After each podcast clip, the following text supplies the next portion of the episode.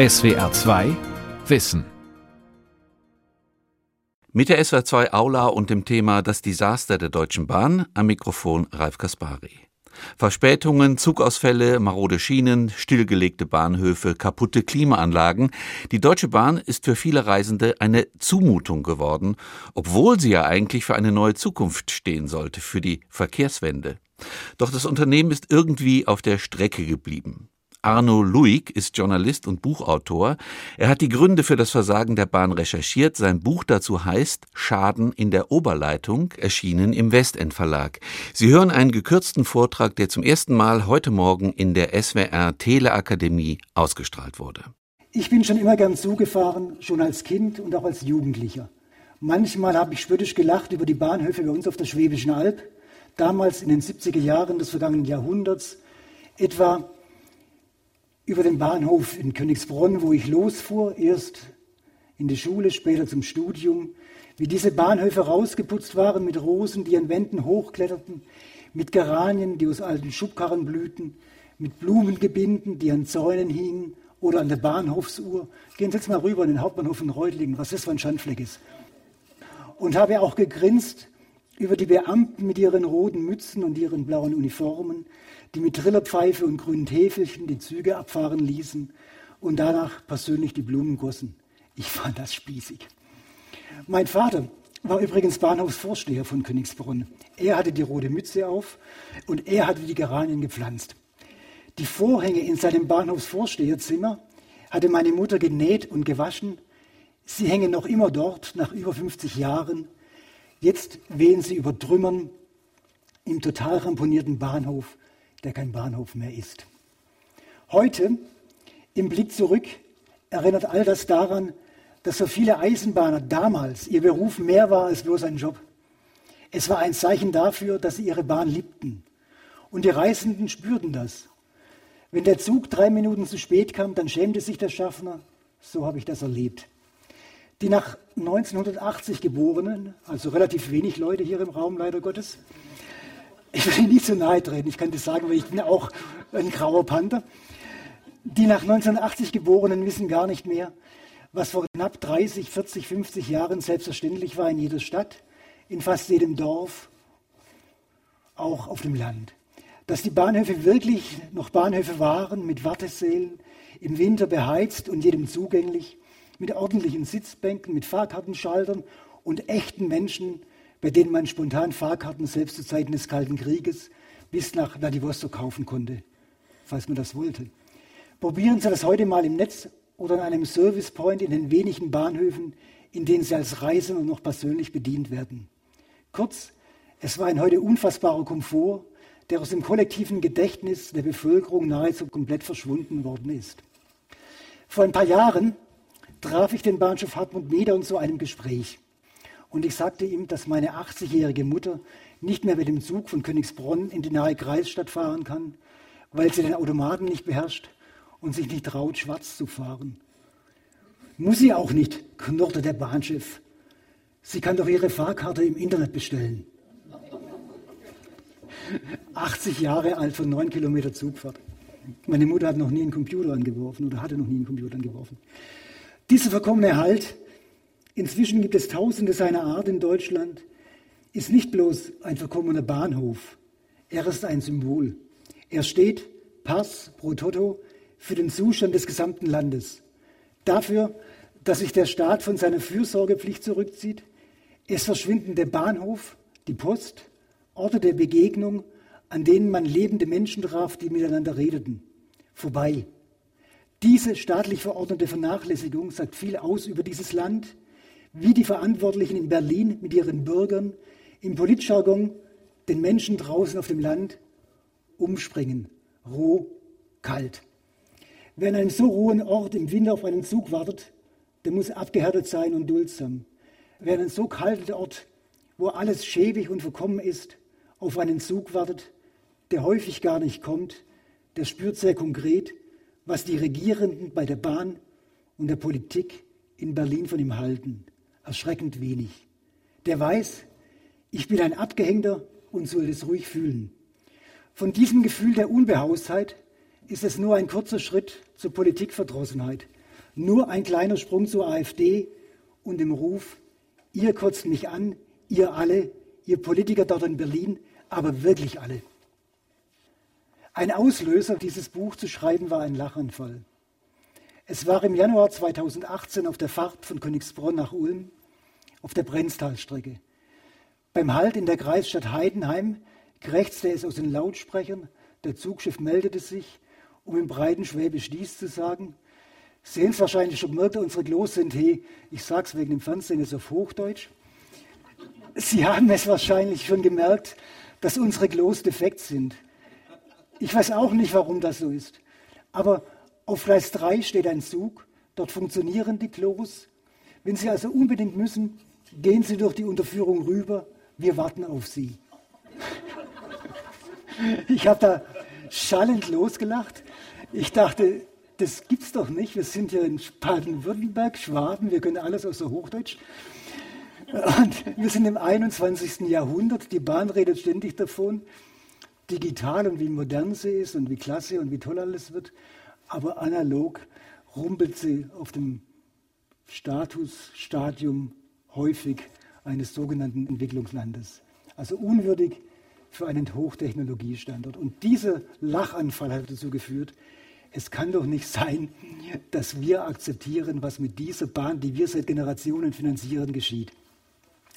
Es ist ja ein Volkssport geworden, die, über die Bahn zu spötteln, zu höhnen, zu lachen. Früher in der DDR spotteten die Bürger über ihre runtergekommene Reichsbahn so, vier Feinde hat sie, Frühling, Sommer, Herbst und Winter. Und das, genau das, gilt seit einigen Jahren auch für die Bahn AG. Sie fährt, wie die DDR-Reichsbahn damals, heute auf Verschleiß. Und sie hat noch einen weiteren, einen überaus mächtigen Feind, die Bahnchefs. Aber dazu später. Die Deutsche Bahn hat sich verselbstständigt. Sie ist, auch unter tätiger Mithilfe vieler Bürger, äh, vieler Politiker, zu einem Staat im Staat geworden. Die Bahn macht, was sie will. Nein, übrigens, das ist keine Polemik. Es stellen sich viele Fragen. Wie konnte es passieren, dass dieser Staatskonzern dermaßen aus dem Ruder läuft, der jährlich weit über 10 Milliarden Euro an Steuergeldern bekommt, aber seinen Bürgern, den tatsächlichen Besitzern dieser Bahn, immer weniger bietet, schlimmer noch, sogar rücksichtslos ihnen gegenüber ist, der aus Kostengründen an Bahnschranken spart und so Tode in Kauf nimmt, der aus Kostengründen auf Bahnsteigen Durchsagen einspart, bei durchfahrenden Zügen natürlich, und so Tode in Kauf nimmt, der aber seinen Chefs, Vorständen und Aufsichtsräten hohe Millionengehälter bezahlt, obwohl die seit Jahrzehnten unverantwortlich handeln und gegen das Aktienrecht verstoßen, eigentlich ein Fall für Gerichte. Stattdessen darf dieser Konzern weiterhin ungerührt und ungestraft Milliarden Euro in so gigantische und unnötige Großprojekte verschleudern, etwa in Stuttgart 21, in Münchens zweite Stammstrecke, in Hamburgs Diebsteich. Alles unfassbar teure Megaprojekte, die den Verkehr behindern, die Reisenden ärgern, aber die Beton-, Stahlindustrie und Tunnelbohrmaschinenunternehmer erfreuen. Ein Staatskonzern, der so konsequent wie frech das politisch offizielle Mantra des Staats konterkariert, nachdem mehr Verkehr auf die Schiene soll, der seit Jahrzehnten Schienen rausreißt, Weichen abbaut, Bahnhöfe stilllegt. Ein paar Zahlen. 1994 gab es in Deutschland noch weit über 130.000 Weichen und Kreuzungen. Heute sind es noch knapp über 70.000. Es gab 1994 noch weit über, 1040, äh, über 40.000 Streckenkilometer. Heute sind es knapp über 33.000 Kilometer. Beim Beschluss der Bahnreform wurde beschlossen, zu sparen, zu sparen, wo es nur geht, einzusparen, einzusparen an Mensch, Material. Und es wurde konsequent umgesetzt. Die Bahn wurde reduziert und reduziert. Und die Folge davon erleben wir heute. Man kann so ein stabiles Unterfangen wie die Bahn tatsächlich lange auf der Substanz fahren lassen, aber das rächt sich nach einigen Jahren. Die Bahn ein sehr stabiles Konstrukt hält es aus, aber das, diese Sparpolitik, deren Folgen ernten wir eben jetzt. Und einfach diese Zahlen zeigen, wenn jetzt die Politiker davon reden, wir wollen mehr Güter auf die Strecke bringen, mehr Personen in die Züge bringen, das funktioniert nicht. Bahnchef Lutz ist ja zurzeit sehr stolz, dass seine Züge voll sind. Das stimmt, die Züge sind voll. Aber exakt zwischen 1998 und 2018 wurde das Angebot an Fernverkehrszügen um exakt 21 Prozent reduziert. Also es fahren heute viel weniger Züge als früher. Und dadurch bedingt sind die Züge auch voller. Bahnchef Lutz ist sehr stolz, dass heute 2018 145 Millionen Fahrgäste die Bahn benutzten. Aber er ist zu Unrecht stolz. 1998 benutzten 145, äh, 152 Millionen die Züge. Damals gab es noch den Interregio, die populärste und beliebteste Zugart war. Die wurde abgeschafft aus unerfindlichen Gründen. Also vor vielen, vielen Jahren, 98, benutzten viel mehr Leute noch den Fernverkehr. Und es ist ja nicht nur so, dass heute viele Leute den Zug nehmen, weil sie gern Zug fahren, sondern die Mobilität im Allgemeinen hat gewaltig zugenommen. Das spiegelt sich auch im Straßenbau wieder.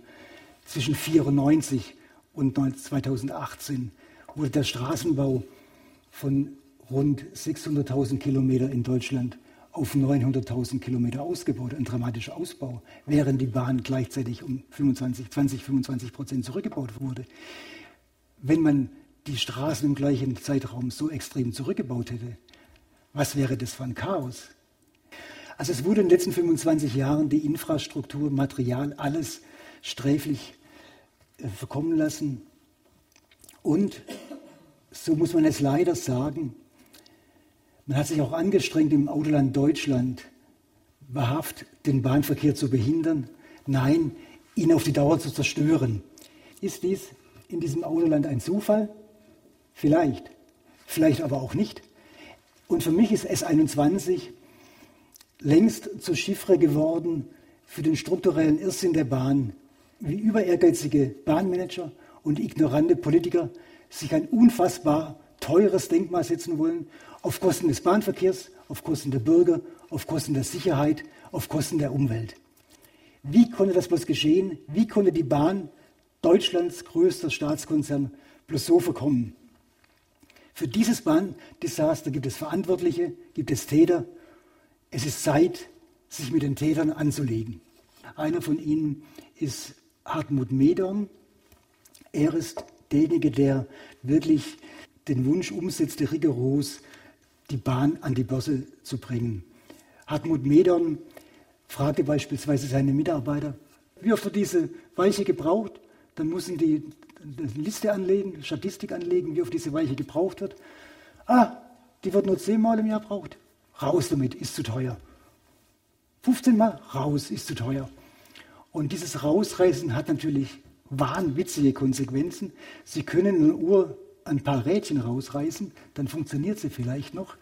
Sie können bei der Bahn auch ein paar Weichen rausreißen, dann funktioniert sie noch. Aber wenn Sie 70.000 Weichen rausreißen und 10.000 Kilometer stilllegen, dann funktioniert es halt nicht mehr. Und dieses Nicht-Funktionieren, das haben wir hier. Und dieser Metern hat es ja auch geschafft, den Umsatz der Bahn 95 Prozent hierzulande komplett zu verändern die Bahn wirklich in das Ausland, äh, im Ausland extrem aktiv zu werden. Und es ist wirklich wundersam, wie das geschehen konnte. Und was für einem Medon ist, kann ich vielleicht in einer kurzen Episode erzählen. Ich habe ja in den Jahren nach 2000 einige Artikel über die angestrebte Privatisierung der Bahn geschrieben und die war natürlich nicht unbedingt Medon-freundlich zwangsläufig, nur in Parenthese, man muss wissen, was für ein gigantisches Spiel da ablief. Nach Schätzungen ist die Bahn, die insgesamt sechs Generationen aufgebaut haben, zwischen 150 und 200 Milliarden wert. Und Medern hat sie systematisch billig gerechnet. Er wollte sie für insgesamt diesen Volksschatz, das ist ja wirklich ein Schatz, diese Bahn, wollte er für 8 Milliarden an die Börse bringen, dass irgendwelche Investoren, ausländische Russen, Amerikaner, ich weiß nicht, sich diesen Schatz unter den Nagel reißen können. Und dagegen habe ich viel, viel angeschrieben. Und ich hatte dann mal einen Termin bei Bahnchef Medorn in seinem Bahntower. Und das ist ja so, diese Gebäude von Firmen sind ja nicht nur Konzernzentralen, die einfach so dastehen, sondern diese Konzernzentralen haben ja auch eine Aussage. Sie sind Ausdruck eines Selbstverständnisses und der Bahntower in Berlin sagt, wir da oben, ihr da unten. Und ich bin dann zu Bahnchef Medon in sein Büro gekommen und er saß da und ohne aufzublicken sagte, ich sagte, Grüß Gott, Herr Medon, und er ohne aufzublicken sagte, so ein toller Blick hier. Äh, wir brauchen gar keine Gemälde an der Wand. Das ist einfach schön hier rauszugucken. Und dann steht man da in diesem Bahntaucher und dann guckt er runter. Ich weiß es nicht, ob es der 20. Stock war. Dann sieht man irgendwo in der Ferne, ganz klein, das Bundeskanzleramt. Ganz klein, den Reichstag. Links sieht man relativ groß den Hauptbahnhof. Und die Aussage ist eindeutig, wie ich sagte, wir da oben. Und die Aussage sagt, wir sind die Herren, wir kontrollieren die Politik. Und ich hatte dieses Gespräch mit dem Bahnchef Medern. Das war ein sehr intensives Gespräch. Es war quasi ein Schlagabtausch. Ich warf ihm vor, warum investieren Sie so viel Geld im Ausland? Er sagte, und verbrennen Sie so viel Geld im Ausland? Wir verbrennen kein Geld im Ausland. Und wenn wir nicht in England angreifen oder Russland oder da und da angreifen, dann kommen die zu uns. Wollen Sie, dass nur noch Engländer bei uns fahren und so weiter und so fort. Und jedenfalls nach diesem Gespräch stellt man sich so an die Wand für ein Belegfoto. Als Zeichen, als Beweis dafür, wir sind ja keine Fake News, dass wir tatsächlich mit Medon geredet haben. Und da stehe ich da so neben Medon und der Medon ist relativ groß, so. Und plötzlich macht er so zu mir und sagt, man sollte sie hauen, aber Schläge bringen bei ihnen ja eh nichts. Sie bleiben bei ihrer Meinung. Da sage ich zu meinem Fotografen, Volker, hast du das fotografiert? Und da sagt Volker, nee, ich war zu langsam. Da sage ich zu Metern, Herr Metern, machen Sie das nochmal. Da sagt er, klar, er wusste, wie das ankommen würde, wenn der Bahnchef einen Vertreter der sogenannten vierten Gewalt und er machte das ja nicht, aber so ein Typ war Medon. Und also Medon hat es ja wirklich geschafft, hat wirklich im Grunde Unfassbares geschafft. 94, als die Bahn entschuldet wurde, also 0,000 Milliarden hatte, nahm immer mehr Fahrt auf in die Verschuldung. Und eigentlich ein Ziel war mit dieser sogenannten angestrebten Privatisierung, dass die Bahn schuldenfrei sein wird für alle Zeiten, dass sie ganz toll funktionieren wird und alles großartige Versprechungen. Heute ist die Bahn auch und wegen gerade Stuttgart 21, aber nicht nur deswegen, mit fast 25 Milliarden Euro verschuldet. Unter Meter und Grube stieg die Verschuldung enorm. Und nicht nur die Verschuldung stieg enorm, sondern auch der Zustand der Bahn stieg enorm in den, in den Zustand der absoluten Verschlechterung und es kommt wirklich schlecht daher. Aber Medern und Grube haben es verstanden, die Bahn arm zu machen, aber sich selber reich zu machen. Man muss sich erinnern, Medern wurde entlassen, weil er Journalisten und Mitarbeiter bespitzelte. Als Dank dafür durfte er mit rund 6 Millionen Euro von der Bahn weggehen. Grube, das ist interessant für Arbeitnehmer, war von sich aus den Bettel von einem Tag auf den anderen hin und wurde dafür mit über drei Millionen Euro ebenfalls entlassen. Also diese beiden Bahnschiffs nahmen dann Abfindungen 9 Millionen Euro mit und hinterließen eine Bahn, die rumpelt und ächzt. Ich habe für mein Buch mich auch mit Leuten getroffen, die nicht oben bei der Bahn sind, sondern einfache Bahnmitarbeiter. Und das ist wirklich dramatisch von diesen Mitarbeitern, will keiner seinen Namen hier in dem Buch wiederfinden. In diesem System Bahn herrscht eine ganz, ganz tiefe Angst. Ich traf einen Lokführer und der sagte, ich bin jetzt seit 25 Jahren bei der Bahn und in der Zeit sind so viele Bahnhöfe zerfallen, Strecken zurückgebaut, die Infrastruktur verscherbelt worden. Du stehst in deinem Führerstand und siehst überall den Zerfall. Das deprimiert dich. Mit einem hat unser Bahnchef Lutz recht. Wenn du unter Depressionen leidest, kannst du nicht bei der Bahn arbeiten. Du hast das Gefühl, in einer Firma zu arbeiten, die in der Abwicklung ist. Das kann dich schon krank machen. Es nimmt dir auf jeden Fall die Freude, Lokführer zu sein. Heute war wieder so ein Scheißtag. Kaum etwas hat funktioniert. Die Klimaanlage in meinem Führerschein ist ausgefallen. Die riesige Frontscheibe hat sich wahnsinnig erhitzt. Ich habe nur geschwitzt. Es macht keinen Spaß mehr. Ich sehne mich jeden Tag nach meiner Rente. Wir fahren auf der letzten Rille. Jetzt wollen sie wieder Überholgleise, Ausweichgleise. Danach rufen alle jetzt in Berlin. Ich könnte aufschreien vor Wut. Da haben sie jahrelang so viel Bahngelände verhögert. Es ist einfach weg, für immer weg. Wo mal Schienen waren, sind jetzt Einkaufsmärkte, Bürohochhäuser, Wohnungen. Es ist gar nicht mehr möglich, die notwendige Infrastruktur wieder zu beleben. Es ist gar nicht mehr möglich, nach Fahrplan zu fahren und so wird es noch ewig lang bleiben. Da heißt es immer, die Strecken sind aus und überlastet. Deswegen hat der ICE Verspätung. Ja, verdammt nochmal, warum? Weil man Ausweich- und Überholgleise und Weichen rausgerissen hat. Da fährt ein langsamer Güterzug, hinter ihm zuckelt ein ICE. Der Güterzug ist 600 Meter lang, zu lang für das kurze Nebengleis. Und die nächste Überholung gibt es nicht mehr. Und bei der übernächsten fehlt die Weiche. Dann heißt es für die Kunden Störung im Betriebsablauf. Aber diese Störung verdanken sie Herrn Medern und Herrn Grube und dem Herrn Verkehrsminister und dem Verkehrsausschuss in Berlin. Die Reisenden verzweifeln. Aber die Bahndisponenten vor ihren Schirmen verzweifeln erst recht. Die Bahn wird derzeit so für sie. In erster Linie besteht die Herausforderung in diesem Beruf darin, den reibungslosen Betriebsablauf zu gewährleisten. Du planst Verkehrsleistungen nicht nur, sondern bist auch für dessen Durchführung, Überwachung sowie Nachbereitung verantwortlich. Zitat Ende. Dieses kumpelhafte Du hilft den Disponenten gar nichts. Sie können die Züge nicht übereinander fahren lassen, sie können die Züge auch nicht überholen lassen, wenn dem Bahnsystem das fehlt, was überlebensnotwendig ist, Reserven. Ich schätze mal, zwei Drittel der Züge, die derzeit fahren, verkraftet das Netz. Aber das letzte Drittel wird irgendwie und irgendwo auf dem Netz der Bahn irgendwie hin und her geschoben. Diese Bahn ist tot. Wer wissen will, wie die Bahn schleichend schleichender wurde und ja, so ein bisschen dem Zerfall entgegentorkelt, aber auch schleichend, unauffällig schleichend wurde, der muss nicht weit von hier nach Schorndorf gehen. Dort gibt es einen ehemaligen Sternekoch, der hat das, den, ein großes Verdienst für sich und auf das ist er wahnsinnig stolz. Er ist der erste lebende Mensch, nachdem die Bahn einen Zug benannt hat, den sogenannten Kleber-Express. Dieser Kleber-Express fuhr von München nach Freiburg über Saulgau. Kleber war der Chef von der Saulgauer Post und er ist so ein Bahnverrückter. Es gibt viele Bahnverrückte. Dieser Kleber war nicht nur Sternekoch, sondern er war halt auch so ein totaler Bahnfan.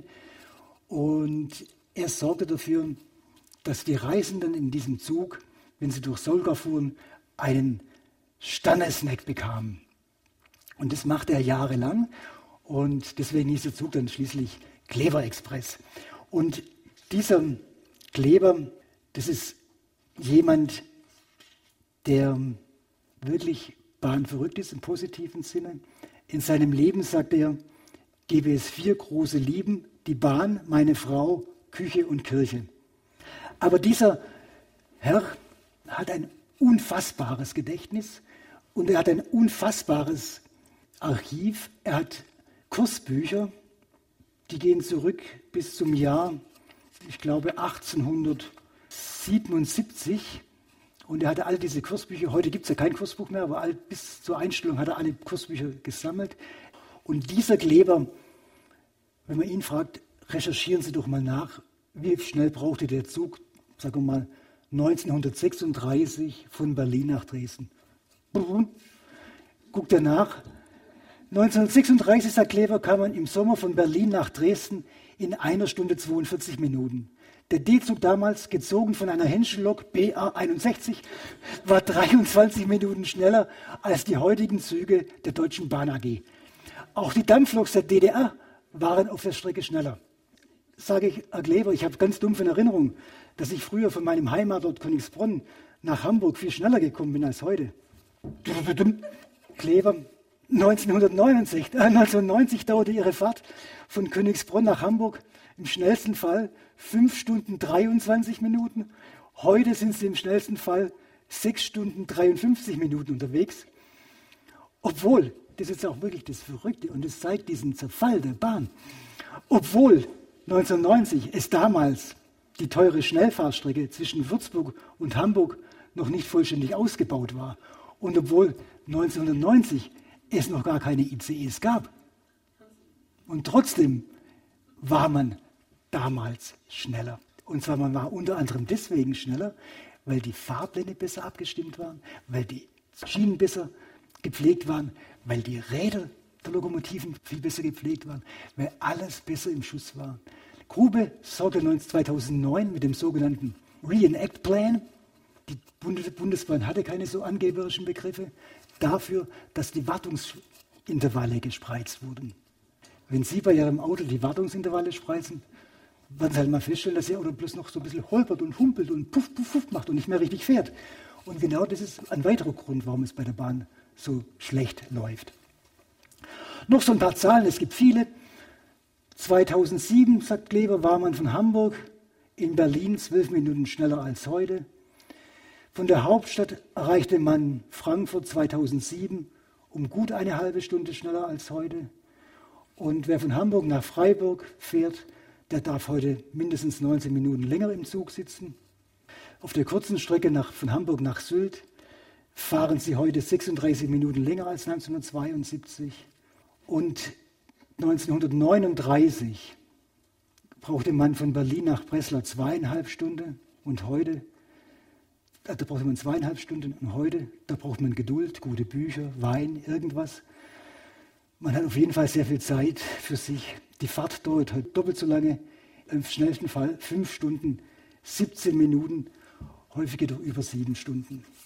Dann noch etwas, um ihn zu dokumentieren, einfach an Zahlen, wie die Bahn wahrscheinlich von Ihnen kaum bemerkt, sich verschlechtert hat. Es wurden in den letzten Jahrzehnten, zwei Jahrzehnten über 100 Städte vom Fernverkehrsnetz abgehängt. Mittel- und Großstädte wie etwa Chemnitz 240.000 Einwohner, Potsdam 172.000 Einwohner, Krefeld 234.000 Einwohner, Heilbronn 122.000 Einwohner, Bayreuth 72.000 Einwohner, Cuxhaven 49.000 Einwohner, Hof 43.000 Einwohner, Wetzlar 41.000 Einwohner. Und so könnte ich jetzt auch nochmal fünf Minuten weiter die Städte runterraten. Da hat sich diese Bahn die von uns allen finanziert wird, die keine Sekunde ohne unser Geld leben können, verabschiedet. Stattdessen ist sie, wie schon erwähnt, in San Jose im Einsatz oder baut irgendwelche Sachen, was weiß ich, in Australien und so weiter. Und das ist wirklich und wahrhaftig ein politischer Skandal. Es wurden so viele Städte vom Netz abgehängt, vom Fernverkehrsnetz, dass vor einigen Jahren der Deutsche Städtetag geklagt hat, dass diese Verschlechterungen auch die Standortqualität und die wirtschaftlichen Chancen der betroffenen Städte gefährdet. Es geht hier um insgesamt 17 Millionen Bürger, für die sich der Bahnverkehr verschlechtert hat, dramatisch verschlechtert hat. Und das in einem Zeitraum, in dem die Politik mehr und mehr sagt, wegen der Klimakatastrophe. Selbst CSUler sagen das langsam, einige mehr Verkehr auf die Schiene, mehr Güter auf die Schiene. Aber an diesen Zahlen, die ich jetzt gerade vorgelesen habe, dokumentiert sich, dass dies kaum realisierbar ist. Das war die SWR 2 Aula heute mit dem Thema Das Desaster der Deutschen Bahn. Sie hörten einen Vortrag von Arno Luig, Journalist und Buchautor. Sie können diesen und alle anderen Vorträge wie immer nachhören. Infos dazu finden Sie auf unserer Homepage www.swr2 de-wissen. Die Welt verstehen. Jeden Tag. SWR2 Wissen. Manuskripte und weiterführende Informationen zu unserem Podcast und den einzelnen Folgen gibt es unter swr2wissen.de.